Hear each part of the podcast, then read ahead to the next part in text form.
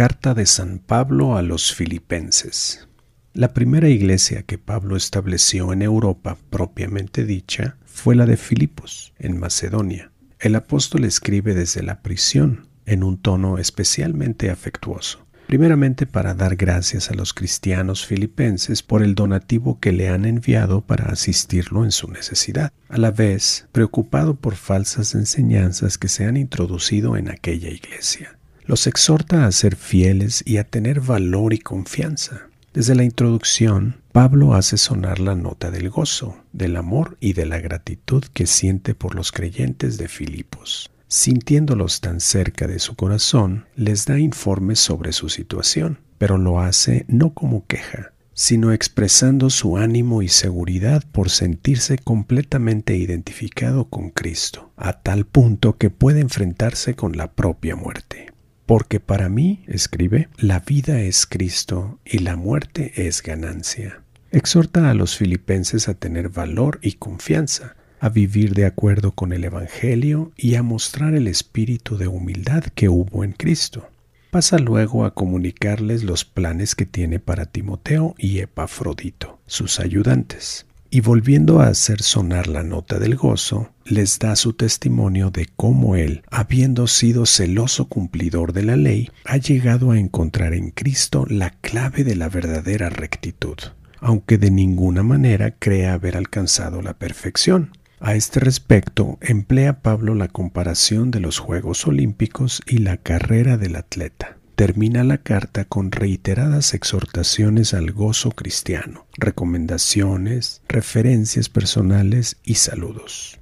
Capítulo 1 Pablo y Timoteo, siervos de Jesucristo, escribimos esta carta a los que en la ciudad de Filipos pertenecen al pueblo de Dios y están unidos con Cristo Jesús es decir, a toda la comunidad con sus obispos y diáconos.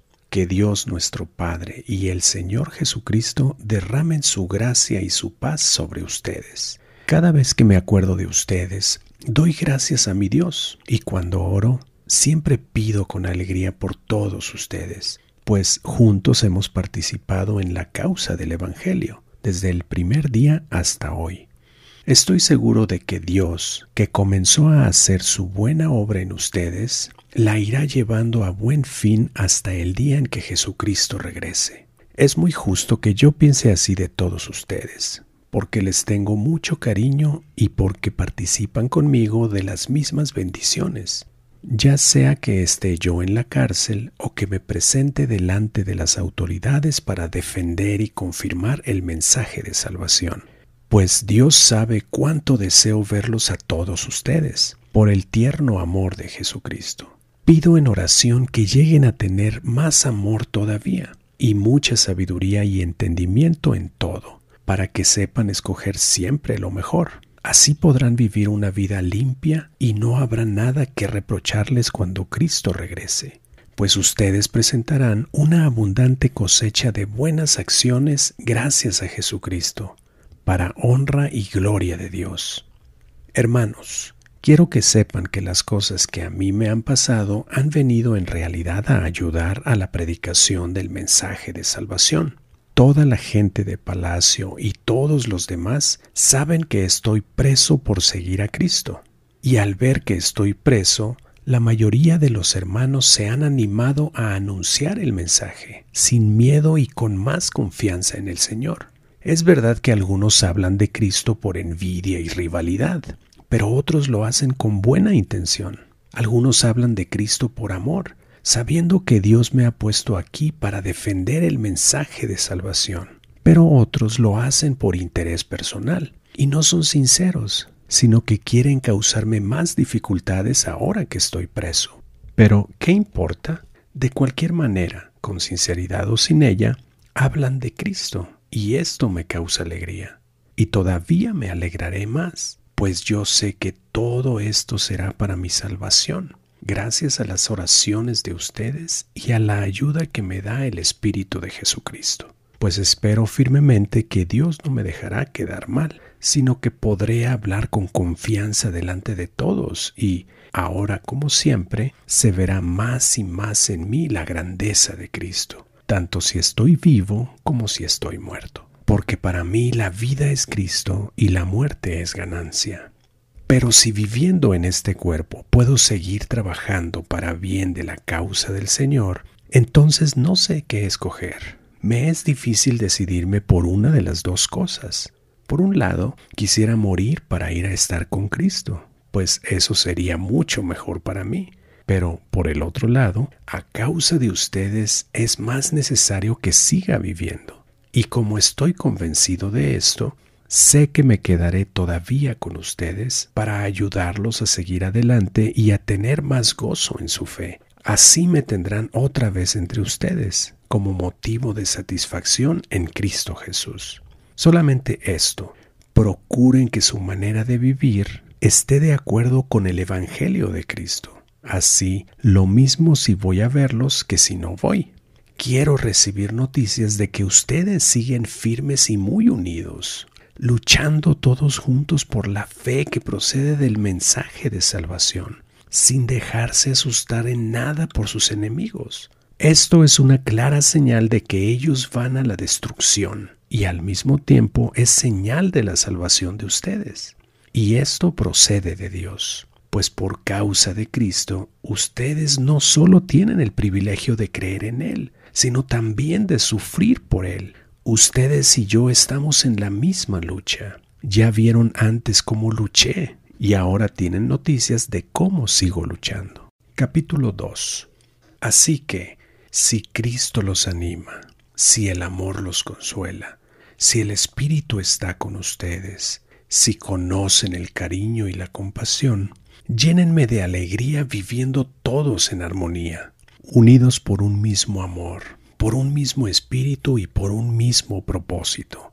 No hagan nada por rivalidad o por orgullo, sino con humildad y que cada uno considere a los demás como mejores que él mismo. Ninguno busque únicamente su propio bien, sino también el bien de los otros tengan ustedes la misma manera de pensar que tuvo Cristo Jesús, el cual, aunque era de naturaleza divina, no insistió en ser igual a Dios, sino que hizo a un lado lo que le era propio, y tomando naturaleza de siervo, nació como hombre, y al presentarse como hombre se humilló a sí mismo, y por obediencia fue a la muerte, a la vergonzosa muerte en la cruz por eso Dios le dio el más alto honor y el más excelente de todos los nombres, para que al nombre de Jesús doblen la rodilla todos los que están en los cielos y en la tierra y debajo de la tierra, y todos reconozcan que Jesucristo es el Señor,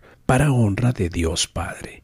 Por tanto, mis queridos hermanos, así como ustedes me han obedecido siempre cuando he estado entre ustedes, Obedézcanme más ahora que estoy lejos. Ocúpense de su salvación con profunda reverencia, pues Dios es quien hace nacer en ustedes los buenos deseos y quien los ayuda a llevarlos a cabo según su buena voluntad.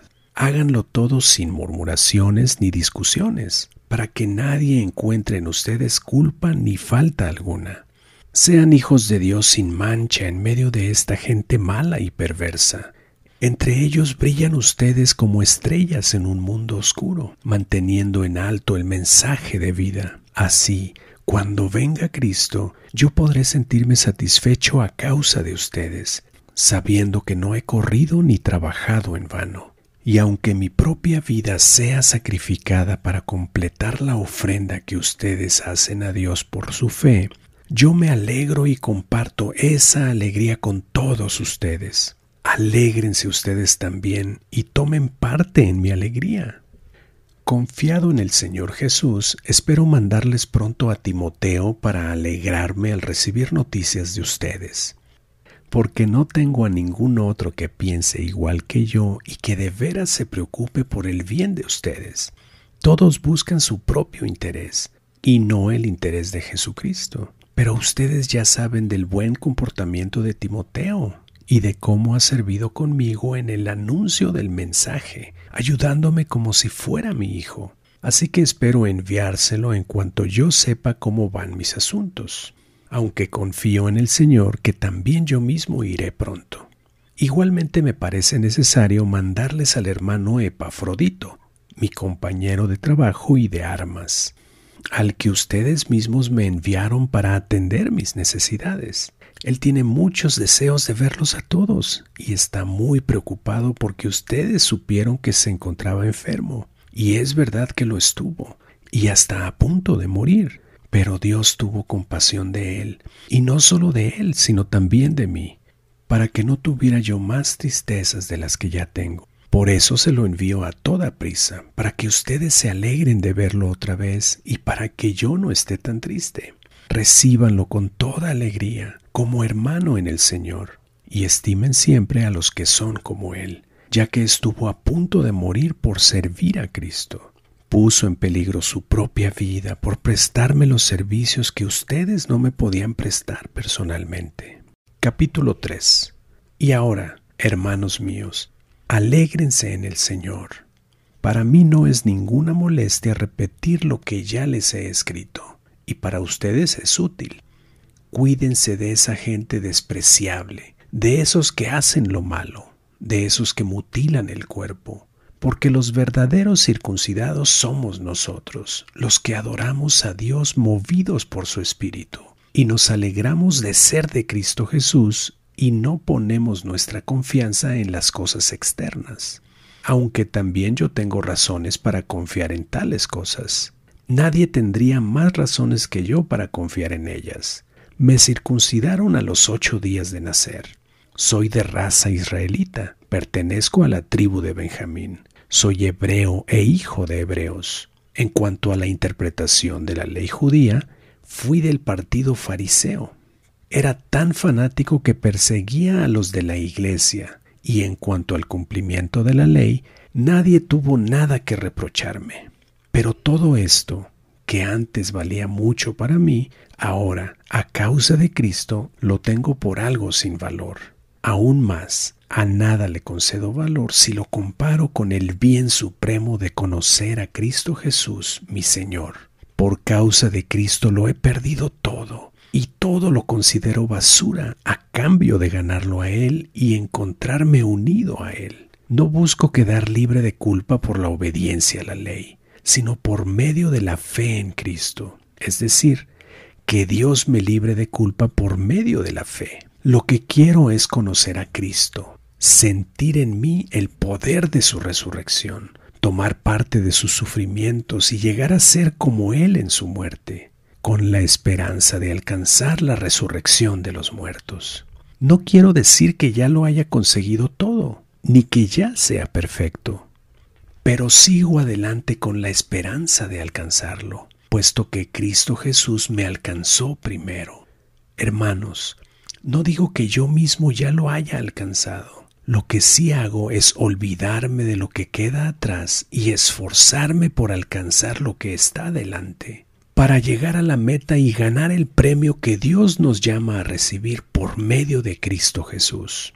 Todos los que ya poseemos una fe madura, debemos pensar de esta manera. Si en alguna cosa ustedes piensan de otro modo, Dios les hará ver esto también.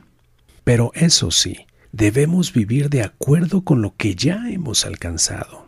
Hermanos, sigan mi ejemplo y fíjense también en los que viven según el ejemplo que nosotros les hemos dado a ustedes. Ya les he dicho muchas veces y ahora se los repito con lágrimas, que hay muchos que están viviendo como enemigos de la cruz de Cristo y que acabarán por ser destruidos. Su Dios son sus propios apetitos y sienten orgullo de lo que debería darles vergüenza. Solo piensan en las cosas de este mundo. En cambio, nosotros somos ciudadanos del cielo y estamos esperando que del cielo venga el Salvador, el Señor Jesucristo, que cambiará nuestro cuerpo miserable para que sea como su propio cuerpo glorioso y lo hará por medio del poder que tiene para dominar todas las cosas. Capítulo 4. Por eso, mis queridos hermanos, a quienes tanto deseo ver, ustedes, amados míos, que son mi alegría y mi premio, sigan así, firmes en el Señor. Ruego a Evodia y también a Sintique que se pongan de acuerdo como hermanas en el Señor. Y a ti, mi fiel compañero de trabajo, te pido que ayudes a estas hermanas, pues ellas lucharon a mi lado en la predicación del mensaje de salvación, junto con Clemente y los otros que trabajaron conmigo. Sus nombres ya están escritos en el libro de la vida. Alégrense siempre en el Señor.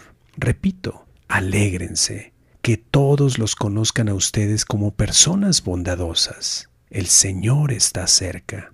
No se aflijan por nada, sino preséntenselo todo a Dios en oración. Pídanle y denle gracias también. Así Dios les dará su paz, que es más grande de lo que el hombre puede entender. Y esta paz cuidará sus corazones y sus pensamientos, porque ustedes están unidos a Cristo Jesús. Por último, hermanos, piensen en todo lo verdadero, en todo lo que es digno de respeto en todo lo recto, en todo lo puro, en todo lo agradable, en todo lo que tiene buena fama. Piensen en todo lo que es bueno y merece alabanza. Pongan en práctica lo que les enseñé y las instrucciones que les di. Lo que me oyeron decir y lo que me vieron hacer, háganlo así, y el Dios de paz estará con ustedes. Me alegro mucho en el Señor de que ustedes hayan vuelto a pensar en mí. No quiero decir que me hubieran olvidado, sino que no tenían la oportunidad de ayudarme. No lo digo porque yo esté necesitado, pues he aprendido a contentarme con lo que tengo. Sé lo que es vivir en la pobreza y también lo que es vivir en la abundancia. He aprendido a hacer frente a cualquier situación. Lo mismo estar satisfecho que a tener hambre, a tener de sobra que a no tener nada. A todo puedo hacerle frente pues Cristo es quien me sostiene. Sin embargo, ustedes hicieron bien compartiendo mis dificultades. Cuando yo partí de Macedonia, al comenzar a anunciar el mensaje de salvación, fueron ustedes, los de la iglesia de Filipos, los únicos que me enviaron ofrendas de gratitud por la ayuda espiritual que habían recibido pues incluso estando yo en Tesalónica, más de una vez ustedes me enviaron ofrendas para mis necesidades. No es que yo piense solo en recibir, lo que quiero es que ustedes lleguen a tener más en su cuenta delante de Dios, pues yo ya lo he recibido todo y hasta tengo de sobra. Con lo que me enviaron por medio de Epafrodito, tengo más que suficiente. Lo que me enviaron fue una ofrenda de incienso perfumado, un sacrificio de olor agradable a Dios. Por lo tanto, mi Dios les dará a ustedes todo lo que les falte, conforme a las gloriosas riquezas que tiene en Cristo Jesús. Gloria para siempre a nuestro Dios y Padre. Así sea. Saluden de mi parte a todos los que pertenecen al pueblo de Dios por Jesucristo. Los hermanos que están conmigo les mandan saludos. También les mandan saludos todos los que pertenecen al pueblo de Dios y especialmente los del servicio del emperador romano. Que nuestro Señor Jesucristo derrame su gracia sobre todos ustedes.